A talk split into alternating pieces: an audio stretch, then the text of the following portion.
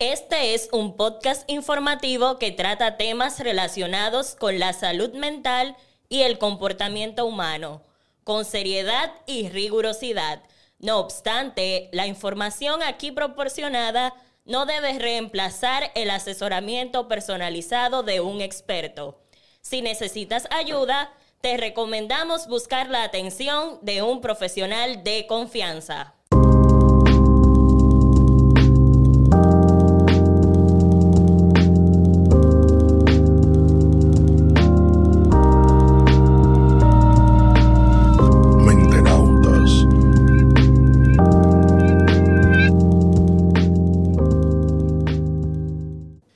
Bienvenidos a este espacio donde exploramos la mente así como un cosmonauta explora el universo. Esto es Mentenautas. Siempre es bueno recordar que pueden buscarnos como Mentenautas en todas las plataformas de podcast, Spotify, Google Podcast, Apple Podcast, incluso YouTube. Recuerden también seguirnos en Instagram como nos pueden buscar como Mentenautas o Mentenauta P el usuario y en TikTok también como Mentenautas Podcast. Así pueden compartir todos los extractos y contenido extra que nosotros compartimos allí. Em, hoy en día, vamos, el tema que vamos a tratar hoy, tenemos invitado a un compañero de universidad, como la mayoría que han pasado por acá. Eh, en un momento fue hasta mi tutor de una, de una materia. Y es un amigo que le tengo mucha estima, lo, considero una persona especial, una persona outstanding, se puede decir. Hoy tenemos al doctor Jean Paul. Puede dar su... Eh, nada, buenos días. Eh, así como Brian dice que yo fui su tutor, así fue uno de mis mejores estudiantes, así como ustedes lo ven.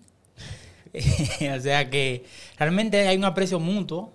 Eh, yo considero a Brian una persona sumamente inteligente y me encantan los temas que se exploran aquí porque son temas de un área que me gusta mucho, que es el de salud mental, pero también temas que no se tocan con frecuencia o que no es algo que escuches por la calle con facilidad, pero son temas interesantes que quizá eh, muchos nos hemos encontrado haciéndonos preguntas sobre algunas de las cosas que aquí se mencionan.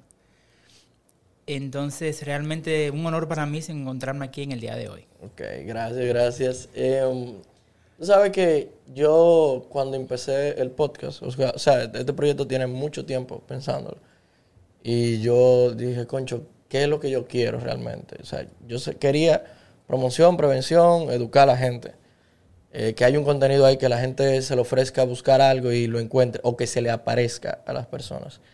Y les interesa educarse en este tipo de temas. Pero yo decía, ¿cuál debe de ser el formato? Yo sí sabía que era un podcast, pero cómo debía de ser la dinámica no, no le llegaba bien.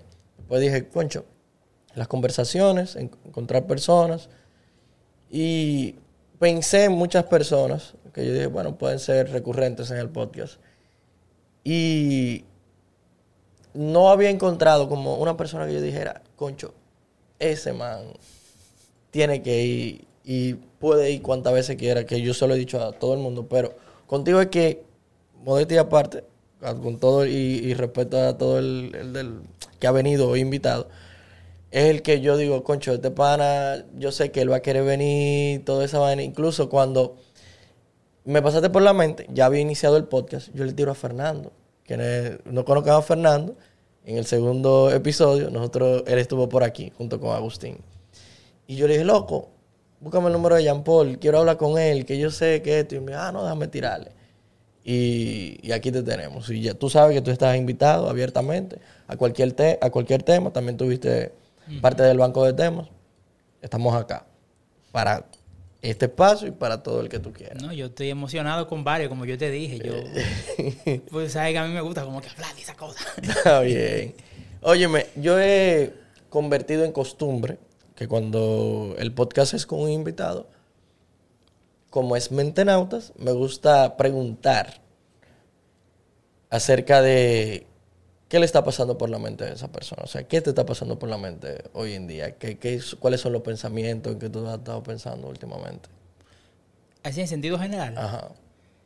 Eh, siéndote sincero, pensando en la residencia para el año que viene, es como que lo más presente, porque es la siguiente fase de la parte académica el palo de no entrar por que por qué razón, tú sabes. Es un poco fuerte. Un poco fuerte. Y, y el día a día de que, sabes que yo me casé recientemente y entonces tengo que aprender cómo equilibrar eso, como que eh, tengo que estudiar, pero tengo que mantener mi casa junto con mi esposa, que esto y aquello. Lo bueno es tener apoyo eso, que tú no estás solo. Claro. Pero son como muchas cosas del día a día, es un disparate en, en teoría, pero cuando tú para empezar a hacerlo tú, no es lo mismo, tú ves a las otras hasta hacerlo tú. Pero sí, en ese aspecto sí. Y tengo días pensando en, en- en este podcast porque es un tema que, a pesar de todo, jugar videojuegos, gaming, es, si no es mi principal hobby, uno de mis principales hobbies. Ok. Y, y la otra pregunta es, siempre uno, o casi siempre uno se levanta y uno le suena una musiquita en la cabeza, uno tiene una canción, a veces pasa una semana completa. ¿Tú tienes alguna canción que te esté pasando por la mente? Mira, mi vida tiene un soundtrack. Ok. O sea, en todo momento del día yo tengo una canción en la cabeza. Eso, yo soy así también. Entonces, ahora mismo, eh, a propósito del tema, tengo como que la música de fondo de Baldur's Gate 3 Oh, en, en la- con- constantemente. De no ser así, yo estoy haciendo una... No sé si te pasa que tú como que reescuchas artistas cada cierto tiempo. sí. Y me pasa con una banda que yo escucho mucho que se llama Camelot. Y estos días estoy en Camelot otra vez. Ok. Full Camelot. Yo tengo dos canciones en mente. La otra la voy a dejar para el próximo episodio. Pero hay una canción que es de un rapero fallecido, muy famoso, llamado Cancerbero. Mm. Eh, la canción tiene un título largo, se llama De la vida como película, su tragedia, comedia y ficción. Una película, digo una película, una, digo, sí, es como si fuera una película la canción, una canción muy, muy de conciencia, muy de reflexionar. Se la recomiendo a todo el que quiera, es para todo público. Entonces vamos al tema central. Nosotros, ya tú diste una introducción más o menos, de, o diste una pizca de qué es lo que se va a hablar. Quien está viendo la miniatura, vio el nombre, ya sabe también de, qué es lo que se va a hablar. Pero hoy vamos a hablar de videojuegos respecto a la salud mental.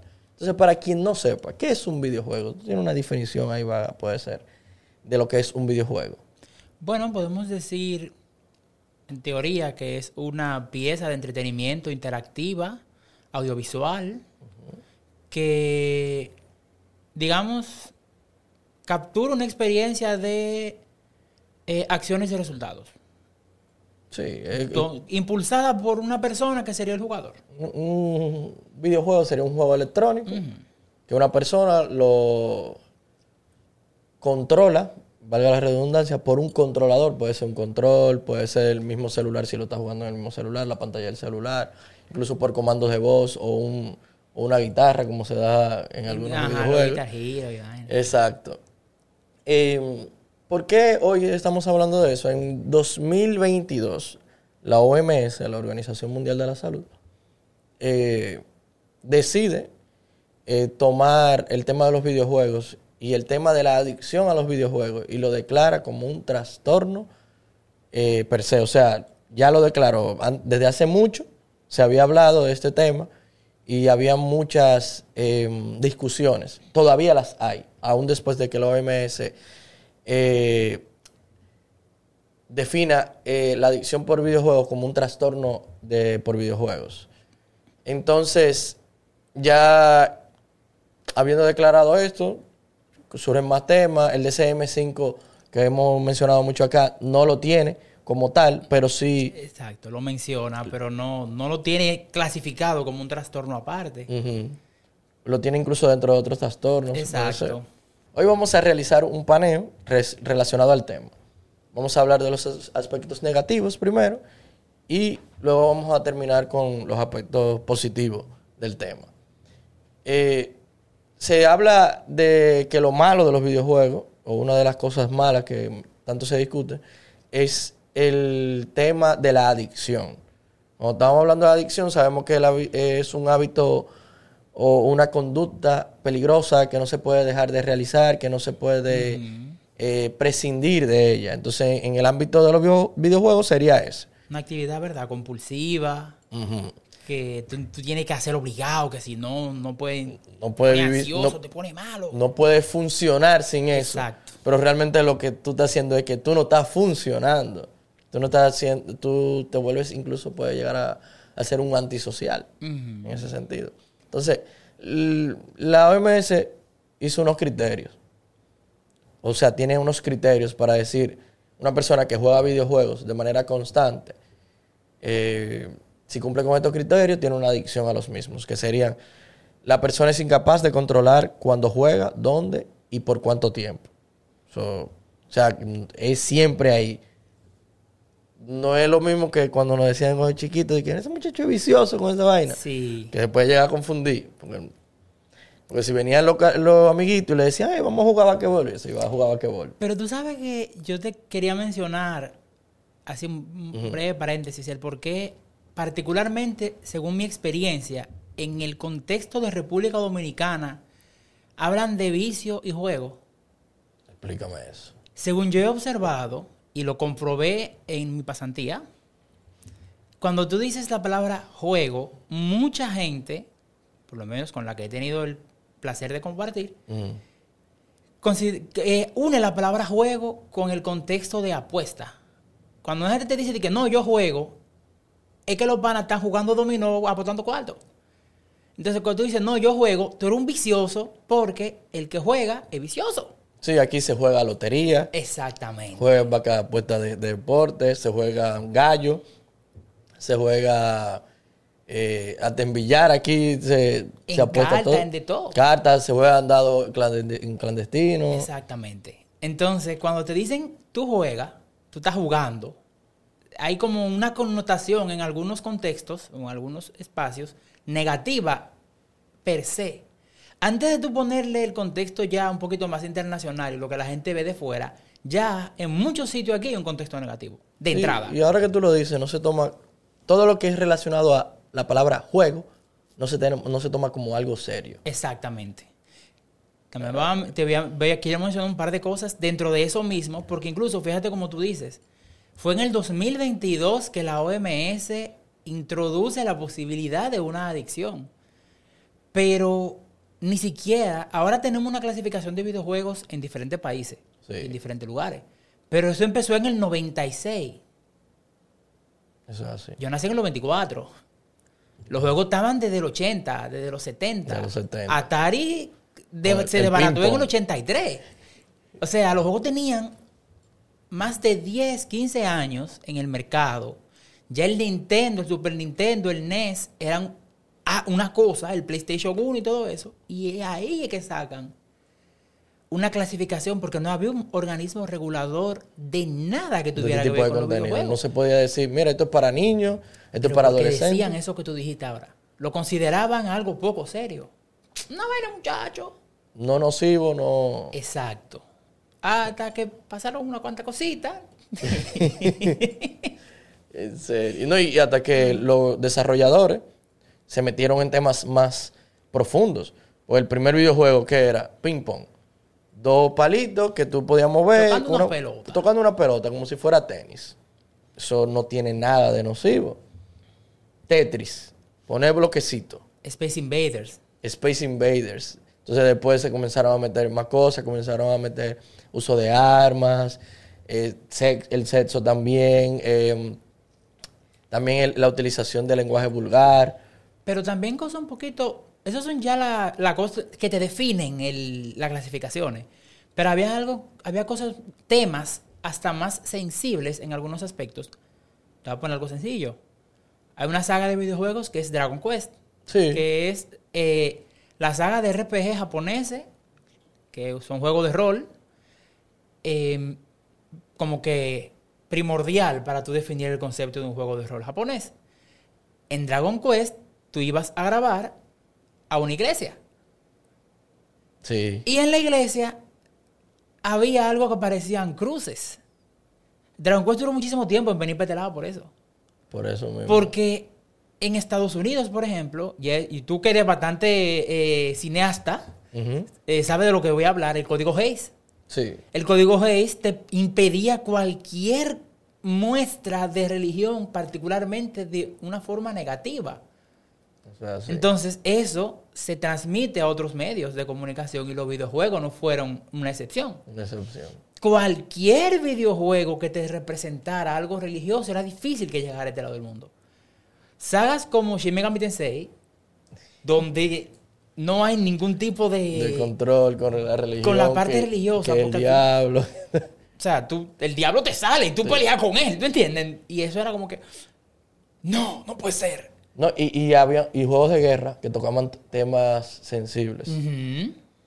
eh, de- relacionado a, a temas nazi, temas judíos, todo eso temas, y con un lenguaje totalmente eh, soez, vamos a decir así. Eh, otro juego, Conquer Bad Fur Day. No, Conker, Pero Conquer creo que sale ya luego de la regulación. Sí, Porque sí. Conquer es de Nintendo 64 y, y 64 nace en 1996. Ya las regulaciones se ponen en el 96. Ujú. Pero que Conker tenía el beneficio de que era, que era cartoony. Cartoony. Pero, por ejemplo, el juego que causa el, el revolú con las regulaciones, que es Mortal Kombat y Doom fundamentalmente, Mortal Kombat y Doom. El que no, que no sabe, Mortal Kombat es un videojuego de pelea y es el videojuego de pelea más sangriento todavía el día de hoy. para que lo sepa. Y cada entrega que, que sale todavía sigue sorprendiendo con sus fatalities, sus cosas, volando cabezas, rompiendo huesos. Y el tema de Doom, usted anda ahí en el infierno matando demonios. Hay gente que relaja y que no es un juego cristiano. Claro, un juego rabacuco. Pero Doom era muy, muy, muy gráfico para la época. Y Demasiado. lo corría cualquier máquina. Cualquier máquina. Ese era, era como el, el, el boom de Doom. Era ese. Lo corría cualquier máquina. Sí. Tú lo podías jugar donde sea.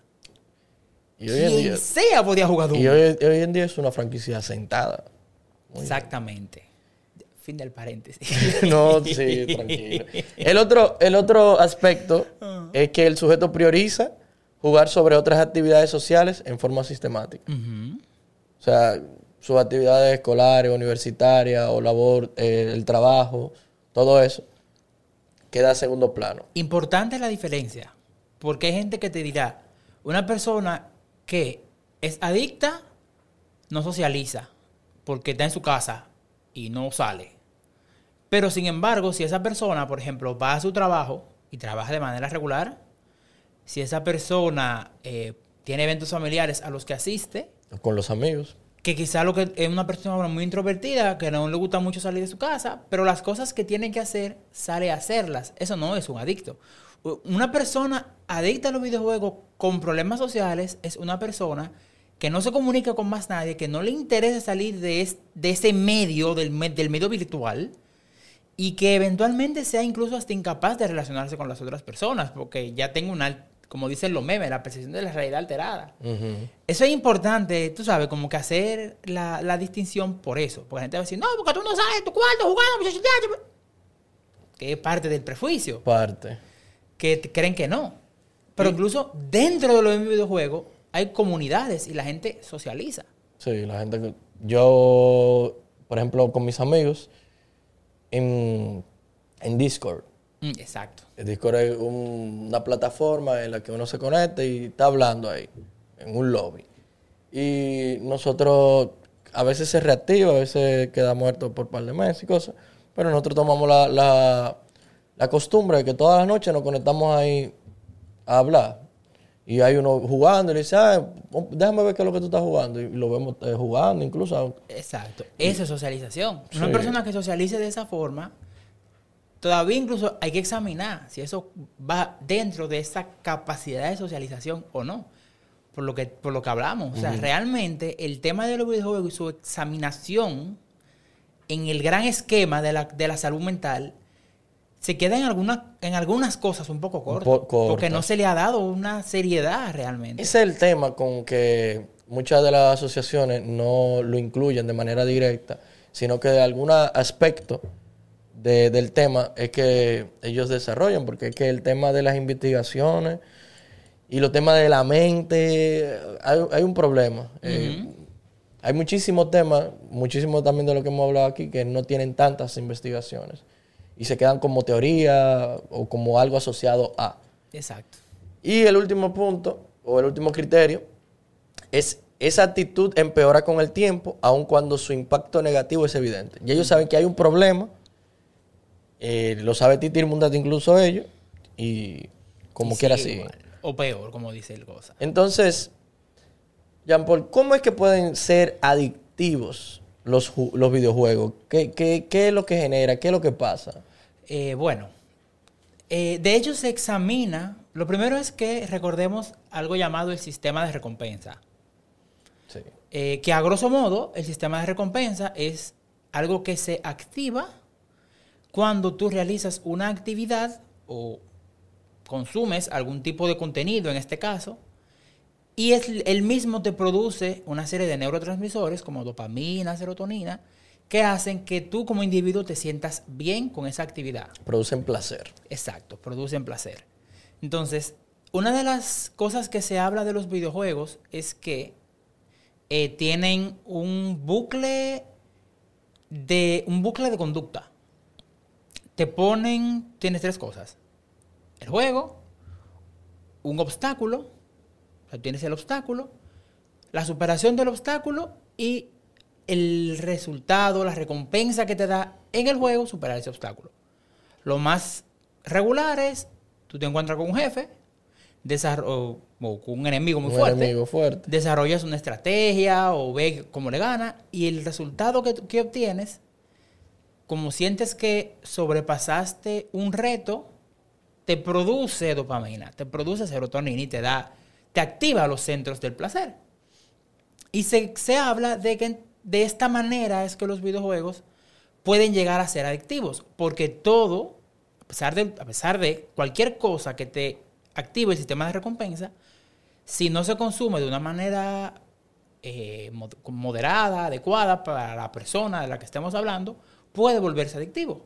O sea, los videojuegos no son algo exclusivo que puede convertirse en una adicción porque sean dopaminérgicos.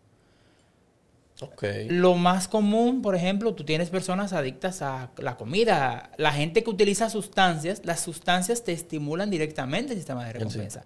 O sea, no es algo exclusivo de los videojuegos, pero tampoco es que los videojuegos no lo producen. O sea, la idea de que puede haber adicción a los videojuegos es plausible.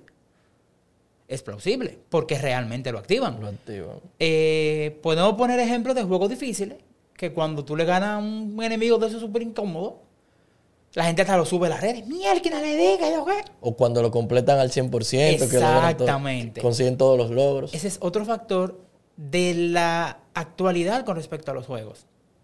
Hay pequeñas cositas que te hacen ver una visión de comunidad, pero también de competitividad. Sí, porque yo vengo, hago algo. Tú pasaste tal juego, Exacto. pero tú lo pasaste al 100%. Yo lo pasé al 110%. Esa o yo lo hice en, en, en, en, En menos tiempo. en menos tiempo. O hard. O yo soy. O sea, es como esa competitividad también genera placer extra. Exacto. Y esa competición, de una forma u otra, ha existido en el, en el, en el gran esquema de los videojuegos, porque los juegos primero se jugaban en un arcade. Y era hasta donde tú llegaras en el juego, te quedabas sin moneda, tú le ponías tu nombre, tú ponías, qué sé yo, eh, JPS, y tú eres el número uno del que... del en que algo llegó. público, que todo el mundo accedía a esa consola. Y veía, ¿quién es JPS? Yo voy a ganarle a JPS. Y hay que, hay que darle a ese pana porque él es- así pasa ahora. Entonces, esa competición podría, en algunos aspectos, se considera, se examina como una de las cosas que pueden, digamos, incentivar a que el usuario mantenga un contacto excesivo con el, con el medio para superar a esa persona. Yo estaba pensando ahora mismo con ese tema y no lo había visto así. Yo creo que la razón que tú has dado es por la misma que la saga de Super Mario Bros., por lo menos la 2D, ha sido tan exitosa. Porque no es un juego difícil, es lo primero. A excepción de los niveles que crean la gente en Mario Maker. Pero no es un juego difícil. Pero tú, en un tiempo de mínimo tres minutos, máximo tres minutos, tú pasas un nivel. tú dejas atrás un- una serie de enemigos, obtienes una serie de recompensas, conseguí esta medalla, conseguí este corazón, conseguí esta vida, esto, llegué, no me hicieron daño, no me quitaron la estrella, pa, llegó un palo y lo superé. Y eso tú lo haces durante el videojuego completo un montón de veces, cada vez que tú pasas los niveles. Entonces tú tienes dentro del nivel un sistema de recompensa. Tienes que conseguir unas estrellas. Eh, que tengo que conseguir a Yoshi para montarme. Voy a pasarlo con Yoshi. Ah, no, voy a pasar. eh, se me murió Yoshi. Mierda, qué mal, lo voy a empezar de nuevo. Llegué de una vez al palo, pa, pasé el nivel. Entonces hay como un sistema de recompensa constante. Y la gente no dice, ah, Mario 2D es malo. Es bueno, me entretengo. El mío, el favorito es tal. Pueden diferir, eh, dif- diferir en cuál es su favorito, porque a lo mejor tú jugaste uno, yo jugué otro, o tú jugaste uno más que yo. Y, pero ese sistema de recompensa yo creo que es la fórmula correcta o la fórmula eficaz para que el juego sea bueno para la gente. Exacto, porque al final, al final del día tiene que entretenerte. Y te entretiene porque tú logras algo. Cuando, si vamos a otro medio, vemos una serie de televisión y la serie de televisión te recompensa cuando tiene un desarrollo importante en algo. Si la serie es mala, tú suelta la serie en el capítulo 2. Sí. Puede tener 50.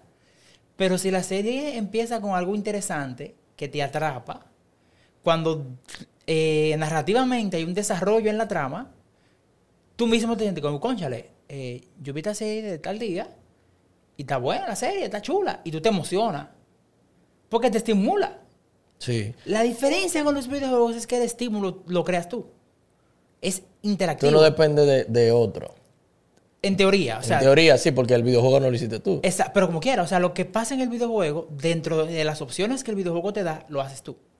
Entonces, es un medio mucho más, en comparación con otros, inmersivo. Sí. Porque tú tienes que estar atento y reaccionar tú mismo. Eso te da cosas positivas también, que vamos a hablar en- más tarde. Claro.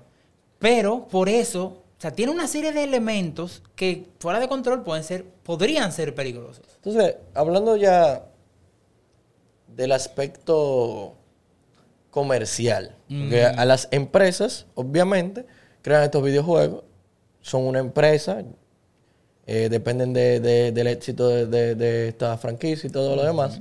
¿Cómo se aprovechan? ¿Cómo se aprovecha la industria de los videojuegos de, de esta, vamos a decir, debilidad biológica? Bien, no sé si tú me permites hacer como una, digamos, una pequeña crónica breve Claro. de cómo ha ido cambiando la, Dele, dele, dele. el manejo del dinero en los videojuegos. Porque a pesar de todo, eh, si vamos al principio, son un medio de entretenimiento. Hay un consumo de dinero. Sí. Pero la manera en la que ha cambiado cómo el dinero que se le pide al usuario es mucho más amplio ahora que antes. Y tú dices, pero ¿qué? Más agresivo ahora. Tú te sientas a, a examinarlo. Yo me siento mucho a leer estas cosas porque, como te dije al principio, los videojuegos son de mis hobbies principales. Si bien yo leo, o sea, leo bastante eh, en sentido general, escribo, oigo música, pero yo juego mucho. Y Sí, es un tema que, que tú no puedes hacerte de la vista gorda. Exacto. Porque así como me imagino que también te ha pasado, tú has tenido gente que te ha dicho que tú te estás volviendo loco, que tú vas a jugar esto, que tú no vas a terminar de crecer, que, que te dicen esas cosas dentro de, de algo que yo le digo preocupación e ignorancia. Están preocupados por ti de un punto de vista de algo que no conocen. Entonces, para nosotros entender cómo se aprovechan las empresas de ciertos usuarios, tenemos que ver cómo eso viene como evolucionando. Vamos al ejemplo de los arcades. Empezamos con los arcades. Había una transacción fija, normal. Yo, persona X, voy, pago 5 pesos, entro mi moneda de 5 pesos y tengo 5 vidas. Cuando se me acaban esa vida ya, o pongo 5 pesos más o perdí. La transacción era clara entre el usuario y el juego. Directo. El usuario y la empresa. Tienes algo, los juegos de arcade no están hechos para que tú lo acabes. Ok, sí, tienen un fin. Pero por eso se ponen tan difícil eventualmente.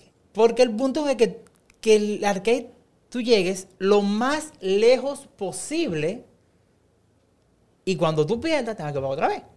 Sí. Pero tú sabes lo que tú estás pagando. A pesar de todo, tú sabes lo que estás pagando. Y cuando te quedaras sin dinero, te tenían que irte para tu casa. Claro. Porque no podías hacer otra cosa. O a buscar más o a quedarte pensando que estuviste cerca. Ya. Y, y tenía que irte. Pero, pero va a volver otro día. Entonces, después de los arcades, vamos a las consolas y a las computadoras. Digamos, después del, del, del market crash del 83, todo eso, estamos con la Nintendo, con los Play. Y a pesar de todo, te venden un producto. En ese momento era un producto completo. No había DLC, no había internet regularmente en las casas, ni un producto completo. Si, si el juego no servía, se iba a quedar dañado hasta el final de los sí. tiempos. Entonces, igual era una transacción sencilla. Persona X compra el aparato para jugar en su casa. Persona X compra un juego por el monto que sea. Ese juego tiene una cantidad de horas de entretenimiento que una vez tú las completes, ya. Ya ahí se quedó. Pero tú, tú tienes una transacción clara. Todavía ahí no hay otras cosas.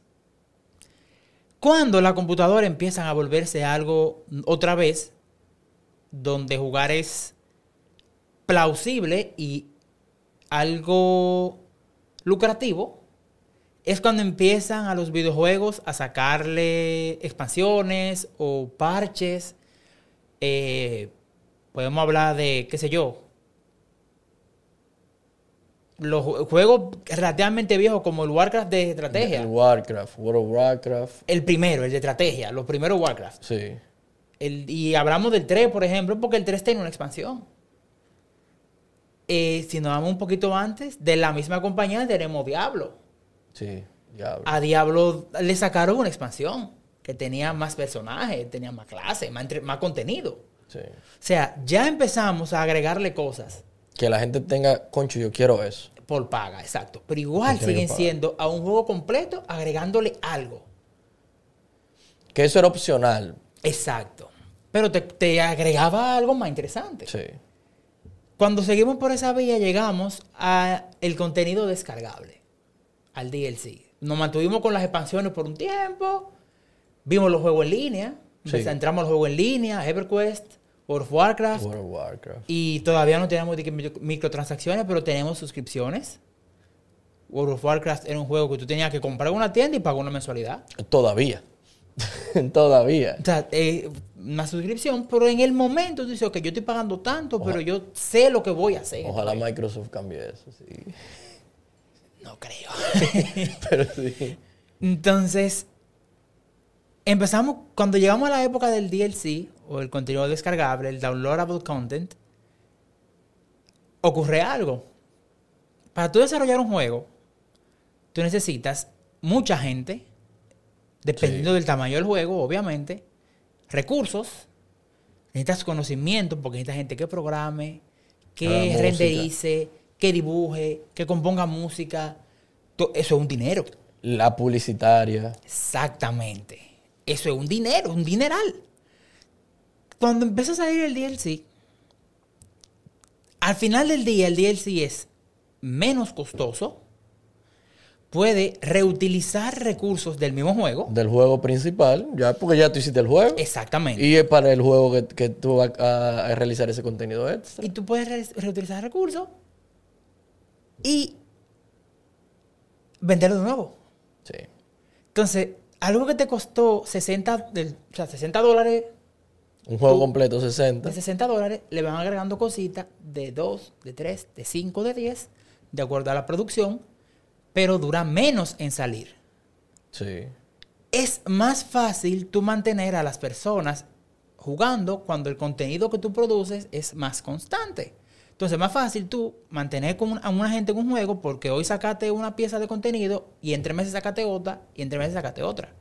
Si el juego te iba a durar un año, ahora te dura dos o tres porque tú vas sacando cosas Sacando constantemente. Cosas constantes. Entonces, ¿dónde todavía ahí siguen siendo transacciones entre comillas claras? ¿Dónde empezamos con los problemas de aduro? Con las llamadas microtransacciones o consumo de recursos económicos de verdad por cosas o por recompensas en el juego. Y dentro de esas microtransacciones tenemos las loot boxes? El que no sabe, una loot box es una caja que tiene ciertos objetos o vamos a decir ciertos objetos. Y tú quieres, a lo mejor, de todos los que hay ahí, de esos 25, 50 objetos que pueden salir ahí, nada más hay dos o tres que te pueden interesar o que pueden valer la pena en cuanto al dinero que tú estás pagando. Pero esos tienen menos probabilidad de que te salgan cuando tú lo vayas, cuando tú abres esa caja. Entonces tú abres una caja que te da recompensas al azar. Y tú tienes que empezar a gastar dinero. Pero no dinero como tal, porque ahí es que vamos con la parte psicológica Exacto. y con las limitaciones que te ponen. Vámonos a Candy Crush. Para ponerte un ejemplo eh, de fácil acceso que utiliza esas mecánicas psicológicas para la persona. Que para los que no saben, Candy Crush es una de las, vamos a decir, IP de videojuegos más grandes y más exitosas, Y lucrativa. lucrativas. ¿Qué hace Candy Crush? Eh, lo que hace Candy Crush no es nuevo.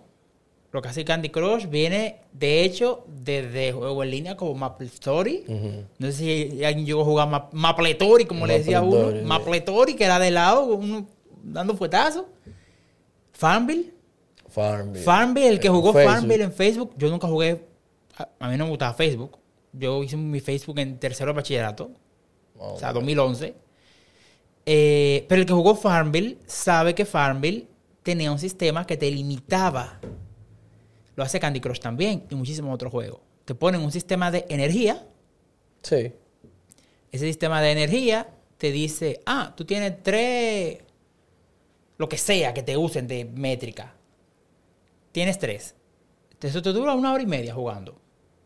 Tú tienes dos opciones cuando pases hora y media. O O cierra el juego o gasta dinero. gasta dinero. Tú no quieres hacer el juego porque, a pesar de todo, el juego, tú, Farmville, por ejemplo, Candy Crush, tú tienes una comunidad. Se lo compartes a tus amigos, a tu familia. Sí. Ahí hay un tema también. Entonces tú empiezas a compartirlo con la gente y tú quieres, ah, no, yo quiero que esta gente lo vea. Yo quiero que. Farmville, excelente. Te dice, ay, no, yo, mi granja, para que la vean los, los muchachos. La granja mía, que esto. Pero hay un punto en el que Farmville te dice, Candy Crush te dice, ya tú no puedes jugar más hoy, ven mañana.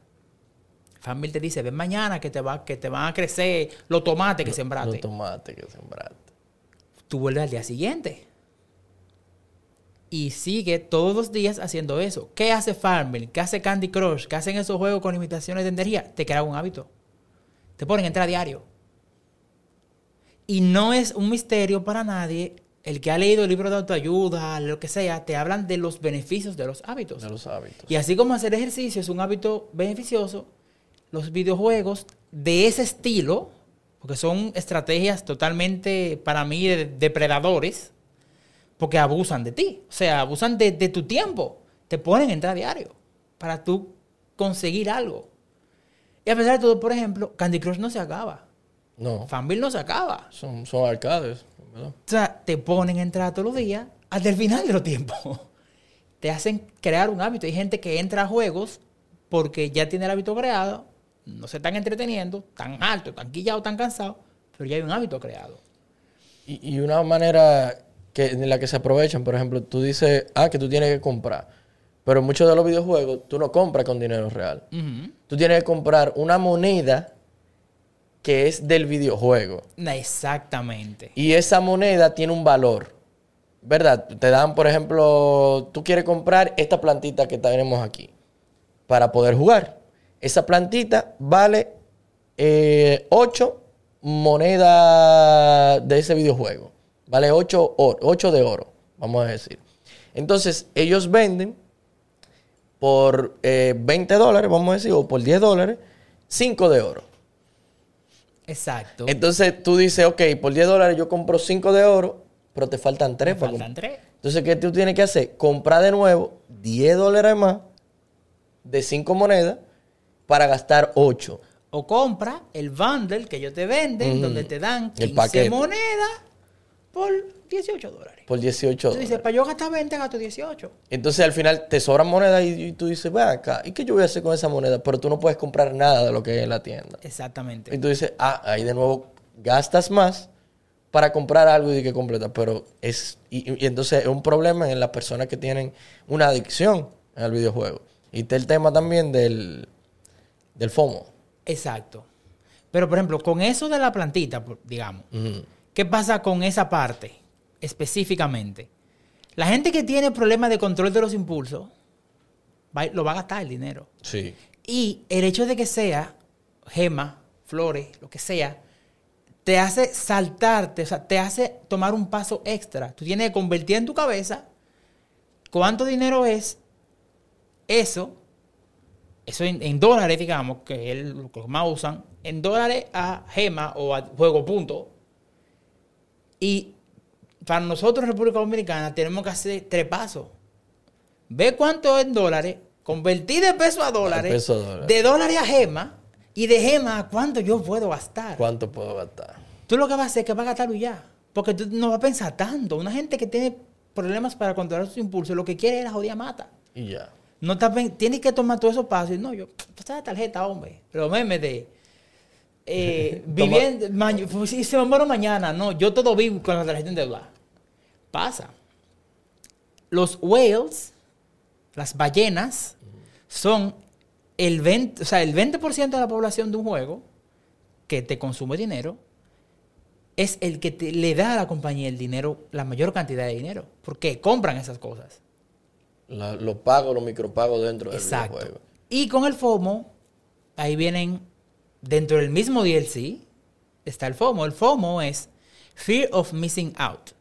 O sea, te crean un, en teoría, un miedo de tú perderte algo, de no tener acceso a eso.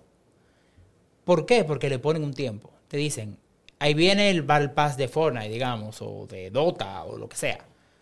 Del 10 de septiembre al 10 de noviembre tienes disponible tal, tal, tal, tal, tal, tal recompensa. Tú tienes dos opciones. O te mantienes jugando y te dicen, ah, tú quieres la armadura más, más heavy, porque es una parte de la parte cosmética. Eh, ¿Tú quieres la armadura más heavy? Ok, tú necesitas 5000 puntos. Esos 5000 puntos, tú diario puedes conseguir 300. Sí. ¿Cuántos días, ¿Cuántos días tienes tú que jugar para conseguir los 5000 puntos de esa armadura? Mucho, pues 5 días son 1500 nada más. 10 son 3000. 30 son 4. Por lo menos un mes y medio tienes que jugar. Claro. Obligado, diario. Y- Entonces, y, tú te entrando al juego, viendo, eh, las viendo la, la his- el- la tienda del videojuego, que constantemente se va renovando. Te dicen, mira, esto, esto va a estar aquí nada más por 24 horas o por dos días. Y tú vienes un amigo tuyo, la compra. Eso sucede, por ejemplo, mucho en Fortnite. Eh, tú tienes un Battle Pass, para los que no sepan, es como una, tú compras una cantidad, un, un pase de batalla, que es en, en español, eso sería un camino de 100 niveles. Eso vamos a definirlo así, como un camino de 100 niveles. En cada nivel hay una recompensa. Pero tú pagaste por eso, con moneda, que en este caso se llaman pavos en Fortnite. Y tú lo compraste. Pero encima, eh, tú, ese pase de batalla, tú tienes que entrar todos los días, como dice Jean Paul, para no perderte las misiones diarias que te dan experiencia para llegar a esos niveles. Eh, también está el tema de que, ah, salió una skin, vamos a decir, de LeBron James. Y a ti te gusta, por ejemplo, el baloncesto, y viene un amigo tuyo y la compra. Mierda, mira este skin, qué sé yo qué, mira este, un skin es un, un atuendo para el personaje. Mira, mira este atuendo que tengo de LeBron James. Yo soy LeBron James. Tú, concho. Entonces, el fear out of missing, que te genera la compañía, te genera el entorno, la necesidad de pertenecer. Tú dices, yo quiero eso. A mí no me va a estar echando vaina. ¡Pa! Viene tú y la compras. tarjetazo. Tarjetazo. De hecho, Fortnite es uno de los ejemplos principales. Yo tengo un amigo que trabajó para un call center y dentro de lo que él hacía era eh, transacciones de Fortnite. Trabajaba para Epic. La cantidad de gente, de papá que llamaban, el hijo mío me sacó mi tarjeta de crédito y la pasó gastando dos mil, tres mil dólares. Es un tema. Eso era terrible. Sí, entonces en, en Fortnite, eh, antes, para tú comprar, tú solamente tenías, o sea, tú entrabas a la tienda Y si tú le dabas al principio, solamente de darle, y tú tenías tu tarjeta vinculada, la compra se hacía automática. O sea, eso era, tú le dabas ya. Ya.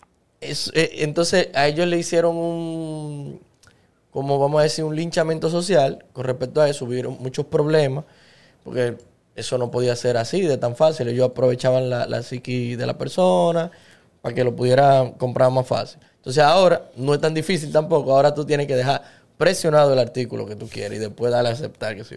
Pero no es mucha la diferencia. No porque no te piden nada de, de autenticación ni nada. Nada Entonces, de autenticación. Con eso de los pases de batalla y el miedo de tú quedarte afuera, más la parte competitiva, más que tú no controlas tus impulsos, óyeme, es una dinámica perfecta para que tú consumas. Y, y estamos hablando de que de apariencias, o sea, de cosméticos. Pero estamos dejando de lado el tema de que hay videojuegos que son pay to win. Black Desert, no sé si tú conoces a Black Sí, Desert. e- es un, un MOBA. línea. Ajá. No, no, un MMO. Un MMO, perdón. Pero un MMO. En Black Desert te dicen a ti, cualquier review que tú ves, te dice, si tú quieres jugar esto a largo plazo, tienes que gastar dinero. Exacto. Momento en el que yo cierro la página y no lo pongo más. Yo tengo que ga- gastar dinero para ser mejor que tú. Si yo pa- pago dinero, estoy, estoy- estoy, eh, soy mejor. Por ejemplo, tema Clash Royale. El que conoce mucho Clash Royale es un juego de cartas. Que se utilizan personajes mediante cartas. Pero esas cartas tienen más poder si tienen más nivel. Pero tú llegas a un punto en el que tú no puedes subir más. ¿Qué tú tienes que hacer? Gastar dinero, gemas. Tienes que comprar gemas con la misma psicología que utilizan las empresas que ya explicamos.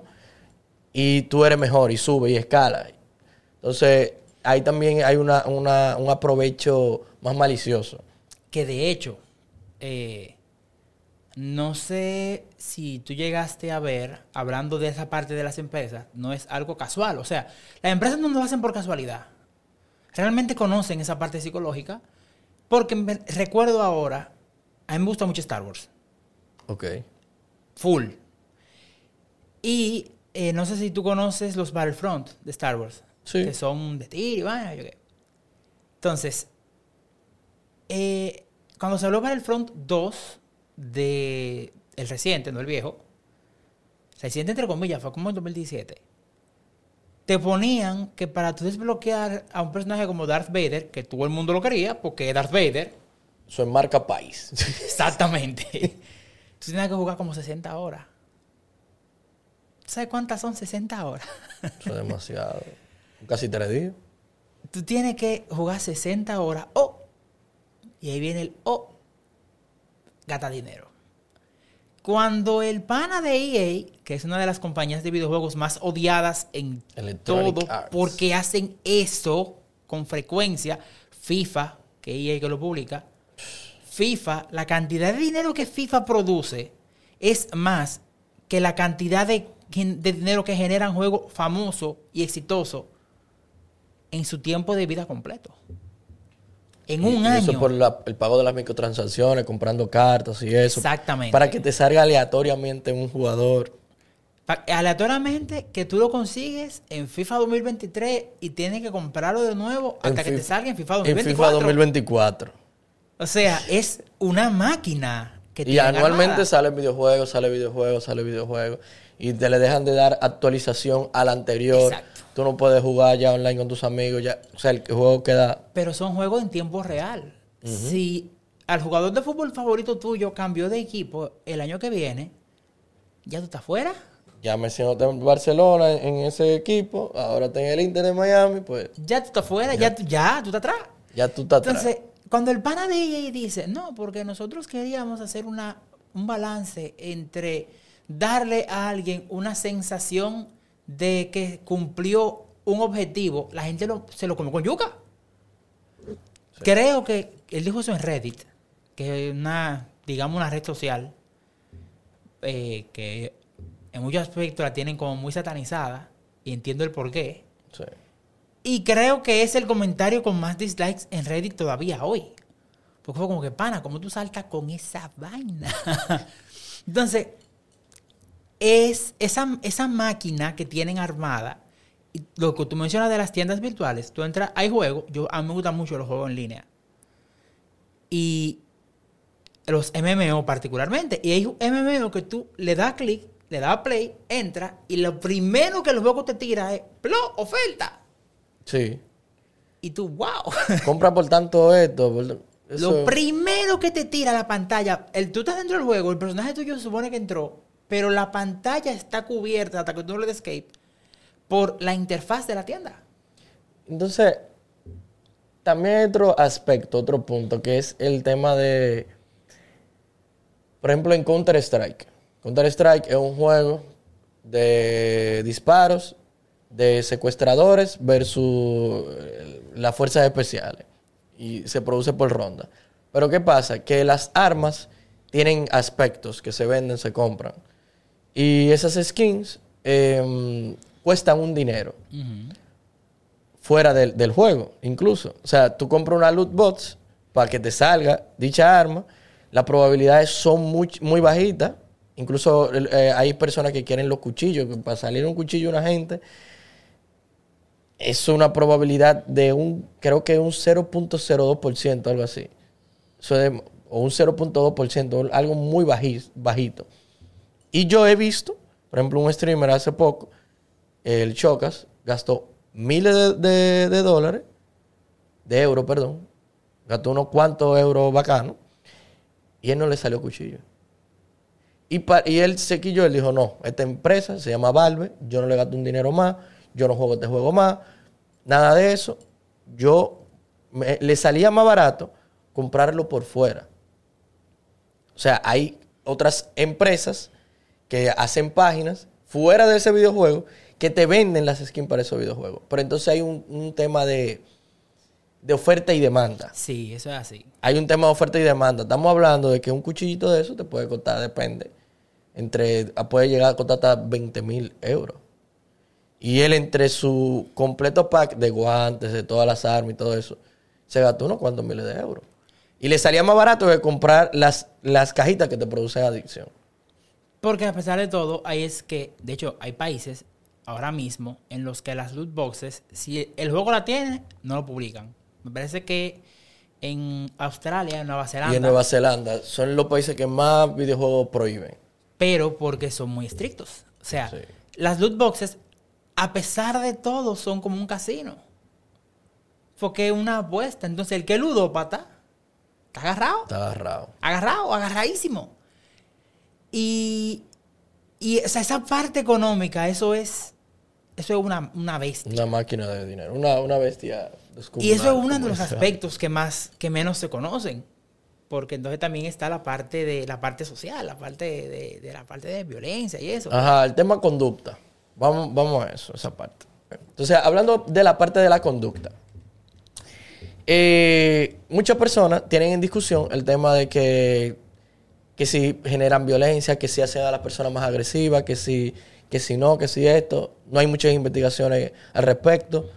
Eh, muchas, en muchos países, como Nueva Zelanda, que mencionamos, y Australia, tienen prohibido muchísimos videojuegos. Y esto más por la violencia, además de, de- del tema de monetario. ¿Qué tú piensas al respecto relacionado a la conducta? Mira, yo tengo dos, yo creo que hay dos vertientes. La vertiente plausible de que puede que haya juegos que produzcan cambios en ciertas conductas o la ver, lo que, o sea, son mis opiniones, Sí. pero como yo la clasifico. Y la otra que es personas que tienen cosas antes de exponerse a ciertos medios que cuando se exponen podría como que exacerbarle la situación. Entonces, eh, Puede haber un trastorno base. exacto. O sea, puede haber un problema base que esto sea parte de, porque hay que tener claro, nosotros somos lo que nos rodea.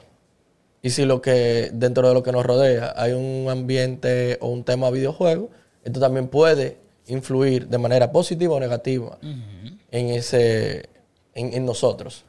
Entonces, realmente se ha hablado de muchos como efectos en teoría. Cuando empezamos, que dijimos de los de los ratings, de las clasificaciones del, del 96, por Mortal Kombat.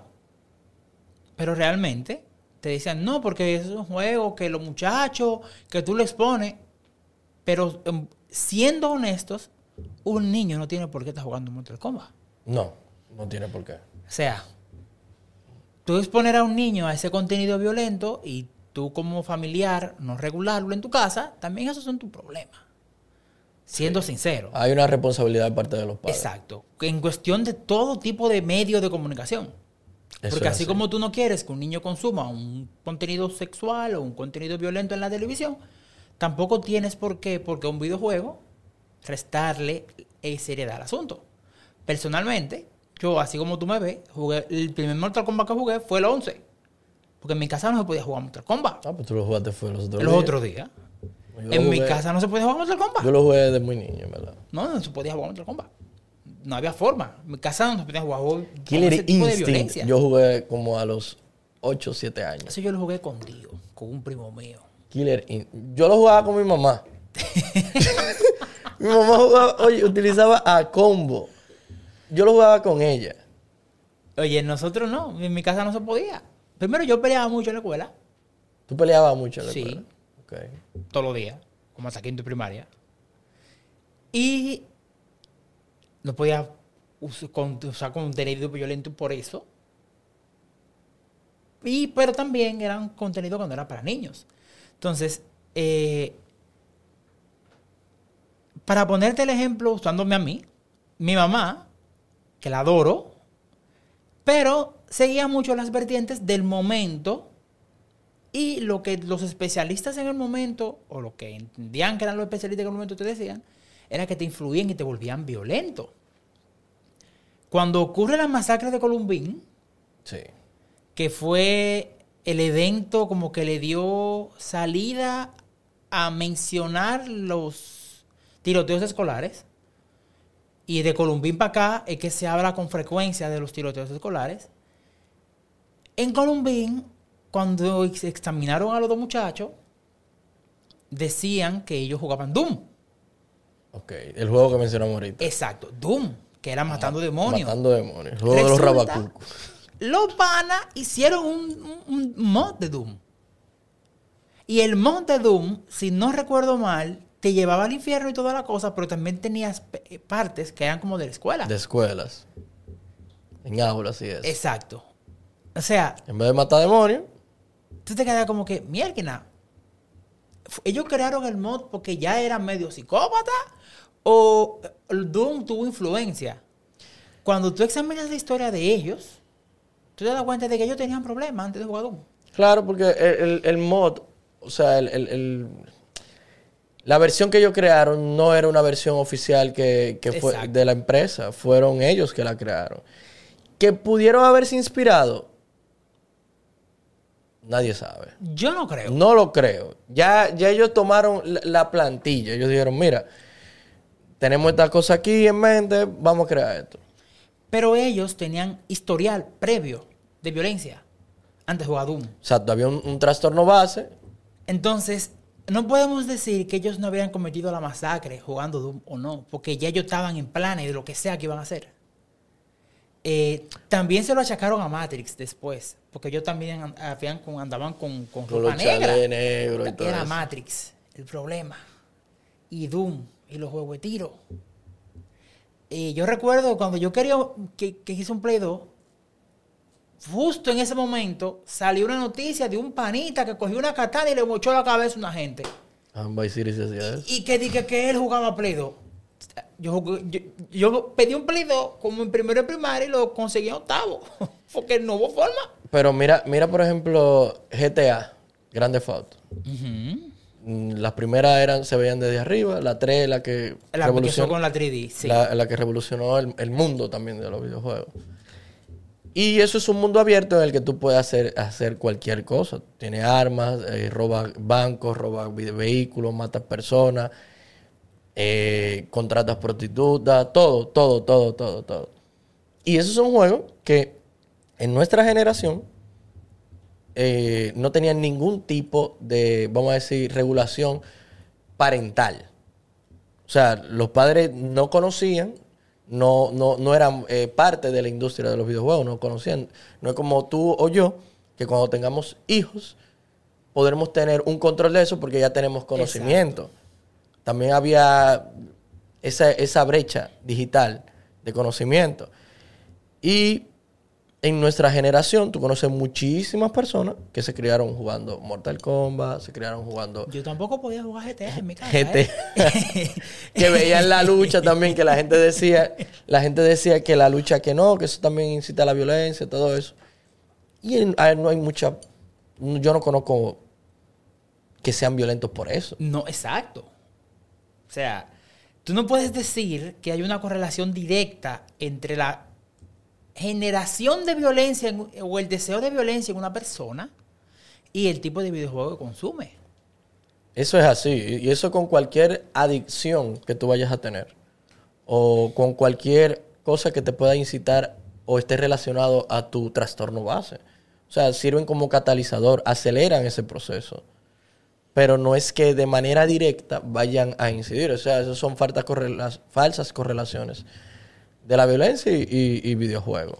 Mira, una correlación con, el- con aspectos de la salud mental que yo leí hace un tiempo era particularmente con las personas con depresión, que se exponía a la siguiente pregunta.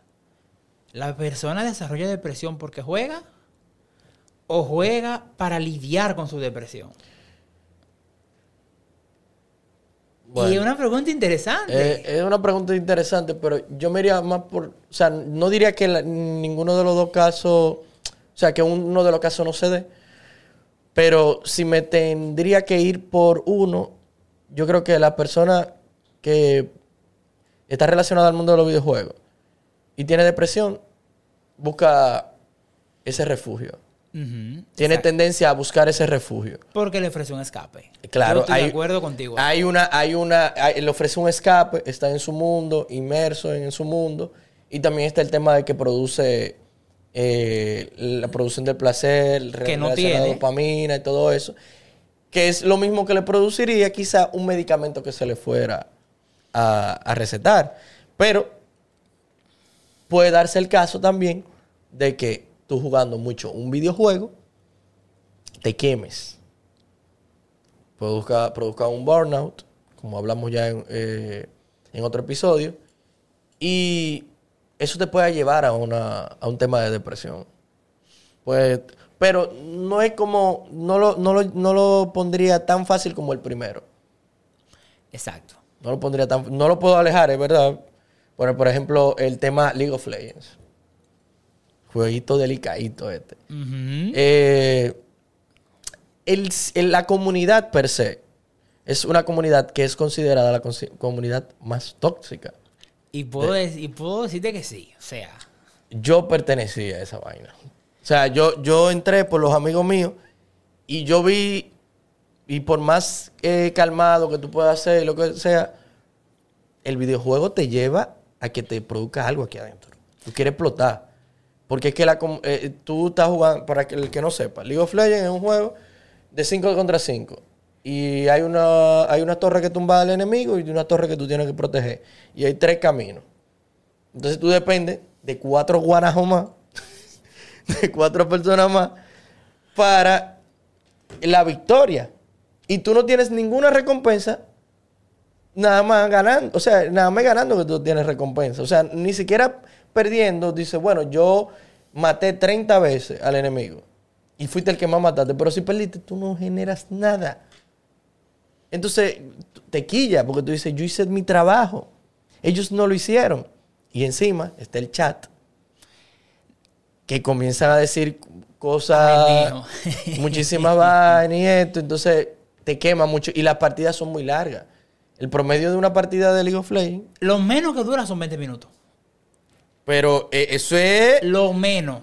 Cuando una gente agarra ese jarte y se rinde. Y ya. Lo menos que tú vas a durar son 20 minutos. Lo menos que va a durar son 20 minutos, pero tú puedes tener una partida que te, eh, tú estés ahí 40 minutos. No, sí, normal. Entonces está el tema de, de que en el- la parte competitiva, las ranked. Ah, que tú quieres rankear, tú quieres ser mejor, ser mejor, ser mejor. Entonces te va bajando puntos bajos. Pero yo no pertenezco ahí, tú dices. Yo quiero seguir subiendo. Y te vas llevando a, a- a un círculo vicioso y cayendo más, y cayendo más, y cayendo más. Pero también, usando League of Legends como ejemplo, en League of Legends podemos integrar varias de las cosas que dijimos. Está la parte competitiva. La parte competitiva. Pero cuando tú quieres demostrar cierto estatus en League of Legends, tú compras un skin. Un skin, que hay unas monedas que tú tienes que pagar. Y está el tema de que, ah, el skin cuesta, cuesta 1650. Ellos le dicen Riot Points, RP. Ajá, los RP. RP. Y digamos que para esos 1650, tú, o sea, tú no tienes nada, eh, pero ellos tienen paquetes de 1000 RP, de, de, de, de 2000 o así, pero no hay uno que diga que es de 1650. Tú tienes que siempre que comprar más de la cuenta y te va a sobrar para tú poder eh, comprar la, la skin, el, el atuendo.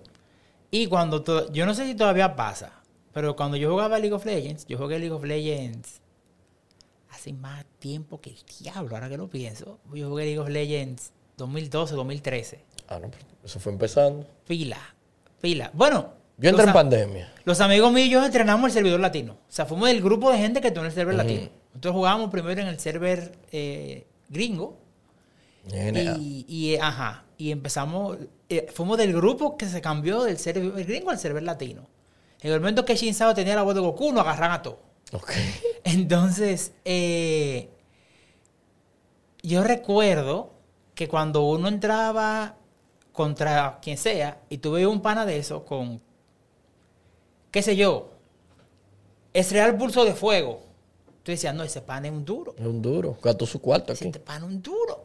Y teníamos un amigo que él salía un skin que le gustaba y gastaba yo- lo que, lo que tuviera que gastar. Decíamos, loco, pero gastando unos cuartos heavy, una moña fea que tú estás gastando. Y a él no le importaba. No le importaba. Y gastaba un dinero interesante. Entonces, tú demostrabas tu estatus, tu supremacía, porque tú tenías ese skin. Me acuerdo que él compró fue uno de Udir, que, que salió primal, yo no sé qué, que es una vaina. Y demostraba tu estatus, tú eras maduro, tú eras más heavy, tú eras más bacano. pero Sí, porque si tú estás gastando, tú eres bueno. Exacto. Tú estás gastando y ahí está. De ella. Dick. Es también la falacia de, eh, digamos, costo hundido. Son cost fallacy. Tú gastas dinero en algo y como ya tú lo gastaste, tú tienes que seguir consumiendo ese contenido para darle valor al dinero que ya tú gastaste. Claro. Entonces, si tú gastaste 20 dólares en League of Legends, tú tienes que darle valor a esos Yo tengo 20 que usarlo, yo tengo que subir. Si lo mismo tú- con los pases de batalla. Yo compré el pase de batalla.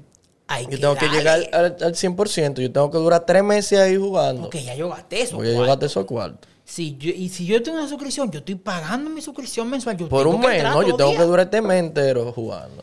Y eso, igual, la for- te, te lleva a la formación de hábitos. Y esa es parte del peligro.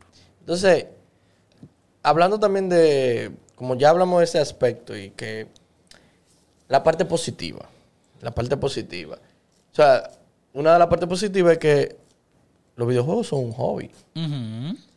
El- tú dijiste, hay personas que tienen depresión, se aferran a los videojuegos y, y sienten ese placer. O sea, sería hasta ciertamente terapéutico En algunos aspectos. en algunos aspectos. Y por el tema de que producen la dopamina y todo eso. Pero hay un tema de, por ejemplo, la estimulación creativa. O sea, la, la persona no lo saben, pero hoy en día los videojuegos se consideran un arte. Mucha gente lo considera. Mucha considera- arte, lo considera y yo un arte. estoy de acuerdo. Hay muchas cosas, yo por ejemplo en mi proceso de creación, creo música, que fotografía, que video, todo eso. Yo me he inspirado mucho en música de videojuegos, en visuales también de videojuegos.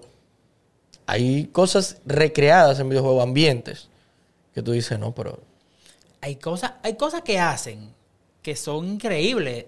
Por ejemplo, como yo te dije hace un rato, yo escribo. Y de mis principales inspiraciones para escribir empezaron con videojuegos. Una combinación entre música, videojuegos y otros libros. O sea, pero los juegos son increíbles porque te ayudan como a ver algo que tú tienes en la cabeza y verlo de manera física, como tú interactuarías con ese ambiente. Y hay otros videojuegos que te permiten crear lo que tú tienes aquí en la mente. Ahí entran los mods. Por ejemplo, lo- eh, eh, el mismo Minecraft. Minecraft, Uno de los videojuegos sí. más duros de la historia. Pero porque te- te- tú eres libre. Tú Tú entras eres- y empiezas a hacer lo que tú quieras. Lo que tú quieras, literalmente. con- Y la parte no solamente creativa, audiovisual, los mods. No sé si alguien... Tú juegas Skyrim. Sí, he probado. Eh, Elder Scrolls, la saga Elder Scrolls, es una saga de videojuegos RPG famosa porque tiene mucha facilidad para que la gente le cree contenido propio. Y Skyrim es la cantidad de, de, de mods que tiene Skyrim. Hay un mod particularmente que se llama Enderal. Ujú. Enderal se lo volvieron un videojuego aparte. Enderal tiene ya. El mundo de Enderal tiene dos libros. O sea, dos libros de ficción. Uno de ellos aborda incluso de manera ficticia temas de salud mental. Pero vienen de un juego. De un juego. Pero se está volviendo una franquicia sumamente interesante. Y luego vendrán películas y todo eso. Por un juego. Por Tú un dices, juego. "Cónchale, por un jueguito. Pero Skyrim es un juego visualmente súper inmersivo. Tú te sientes que tú, te- que tú estás dentro. Y, y el otro es que, ah, no, pero a mí no me interesa ese mundo de fantasía, sí, pero hay videojuegos de deporte, Sí. que baloncesto, que hockey, que fútbol, de las mejores ligas del mundo. Hay videojuegos que son eh, musicales, por ejemplo, lo- los famosos Guitar Hero, que tú puedes utilizar una guitarra o, o- o band, Rock Band, ajá, rock que band, tiene batería. batería, todo eso. Juegos de aventura, juegos de pelea, juegos, o sea, hay géneros para todo el mundo. Eso como, como si fuera un cine, como si fuera el cine. Y con todos los, eh, también, además de que hay juegos para todo el mundo, eh, también están los diferentes tipos de, de arte visuales. O sea, quizá a ti te gustan los juegos de pelea, pero no te gustan todos los juegos de pelea como se ven. Te gusta uno en específico. Exacto. Uno que sea más realista, uno que sea más cartoon. El caso es explorar. Y algo que te tienen mucho los juegos como positivo es que te incentivan a aprender cosas. A mí me gustan mucho los juegos de estrategia, en sentido general. Eh, me gusta mucho, por ejemplo, Civilization, que son Sí. un género 4X. En Civilization tú eliges una, como el nombre te lo dice, un líder que representa una civilización, del, la que tenga el juego, del mundo, de la historia, lo que sea. Y tú tienes eh, unidades específicas relacionadas con esa civilización. Digamos que tú eliges Japón y Japón tiene una unidad específica que es el samurái. Si tú no sabes mucho de, los samuráis, o tú ves, por ejemplo, la habilidad especial del líder de Japón, que es de que la restauración Mellito, y dices, pero ¿de dónde viene eso? Y tú comienzas a investigar. ¿Por y qué el eso? mismo juego tiene una enciclopedia. Como en la música. Que tú escuchas una referencia y qué es lo que quiere decir. Exacto. O sea, si tú te llevas de dónde vienen cosas dentro de los juegos, aprendes muchísimo. Muchísimo. Muchísimo. Crusader Kings, que es histórico, tuve eh, eh, reyes de periodos específicos de la historia y el juego te dice, en este momento pasó tal y tal cosa en tal sitio. Pero mira, por ejemplo, y también el tema de, de los idiomas. Generación Pokémon. Sí, yo, mi primer videojuego, de hecho, fue, o mi primera consola oficial fue una Game Boy Color. Y mi primer videojuego fue una, la Pokémon Blue. Los videojuegos antes eran muy difíciles que llegaran en español. Entonces, estaba en inglés. Y uno por intuición y niño, con el cerebro más plástico, eh, yo aprendí muchísimo inglés por intuición. Yo decía, ah, no, pero él me está diciendo tal cosa, eso debe significar eso. Y te lo repiten mucho. El lenguaje en- en- al principio era muy repetitivo y muy básico. Los videojuegos como que decían lo mismo, a menos que fuera un RPG, algo así, muy avanzado, histórico. Pero que los juegos, como no tenía, como tú no tenías tanta tecnología, el diálogo era limitado. Era limitado, era muy específico. Y tú, tú le preguntas a muchas personas de nuestra generación, ¿cómo te aprendiste inglés? Y te dicen, los videojuegos. Full. Eso es lo que te dicen. Entonces, Me- hay un tema de educación. Me declaro culpable en ese aspecto. Hay un tema de, educa- de educación. Nosotros utilizábamos también en carta. Hay muchis, el, el que jugaba Age of Empires, muchos a lo mejor quedaron, digamos, eh, ¿cómo se dice? Estimulados por la mitología o, o- esos temas históricos. O sea, hay muchos videojuegos que enseñan y hoy en día se están tomando es, eh, el tema de los videojuegos, el, el ambiente de los videojuegos para el área de la educación. Otra cosa, por ejemplo, eh, dentro de esa misma idea de, lo, de las cosas educativas de los videojuegos, tú conoces la saga Assassin's Creed, Sí, que es, tiene un trasfondo histórico. sí. En los últimos juegos de Assassin's Creed han salido con eventualmente algo llamado modo descubrimiento, que es literalmente te van mostrando y te van llevando por, un- por las dif- diferentes partes importantes históricas de ese Assassin's Creed. O sea, Assassin's Creed Origins es en el Antiguo Egipto. Y en el modo de descubrimiento te van explicando todo el El- contexto y la última fue con los vikingos en Nórdica. Y te explican todo. Te explican Y todo. tú aprendes. El juego viene con un modo para tú aprender. Una última parte ya. Yo, cuando estaba en la universidad, eh, estuve relacionado con un proyecto en, con- en la materia de otorrinolaringología con el doctor de Champs. O sea, que él siempre se hacía unos proyectos y una cosa. Mm. Y uno de los proyectos era, nosotros teníamos que armar una computadora y teníamos que conseguir también un, VR. Ese VR, unos lentes, era un, no me recuerdo, un Oculus, un Oculus, un Oculus Rift. Y nosotros encontramos muchísimas aplicaciones educativas relacionadas a medicina que yo dije, mientras, eso fue en 2019 y no era de última tecnología. Y las cosas que tú podías estudiar relacionadas a tejidos, histología, anatomía y todo eso, yo me quedaba ahí a veces en el consultorio eh, probándole cosas. Y yo, yo dije, no, pero si esto es ahora, no quiero imaginar el mañana que tú vengas, llegues a un aula, le digas, ah, pónganse los lentes. Y el profesor, miren, le voy a ir enseñando. Que no tenga que estar la necesidad de algo físico real y que no existe esa brecha. O sea, el futuro es, como dicen por ahí, brillante. Y tú mencionaste hace un rato simuladores de vuelo. Simuladores de vuelo, de manejo. De hecho, a los pilotos se les enseñan simuladores de, de vuelo. Y no, no cualquier simulador. Tú entras Steam y lo puedes comprar ahorita. que Y lo es puedes comprar. El American Flight Simulator. Y es tal cual. Y es tal que así. Bueno, Jean Paul, yo creo que hemos agotado el tema de manera completa, de la manera deseada realmente. Eh, espero verte por aquí de nuevo. Puedes contar con eso. Espero vernos por aquí de nuevo. y Yo espero que a todos les haya gustado. Siempre es bueno recordar, como les había dicho, estamos en todas las plataformas digitales famosas relacionadas a podcast. Spotify, YouTube, Apple Podcast, Google Podcast. Y nos pueden seguir en Instagram como Mentenautas Podcast. En TikTok también. Esto fue Mentenautas.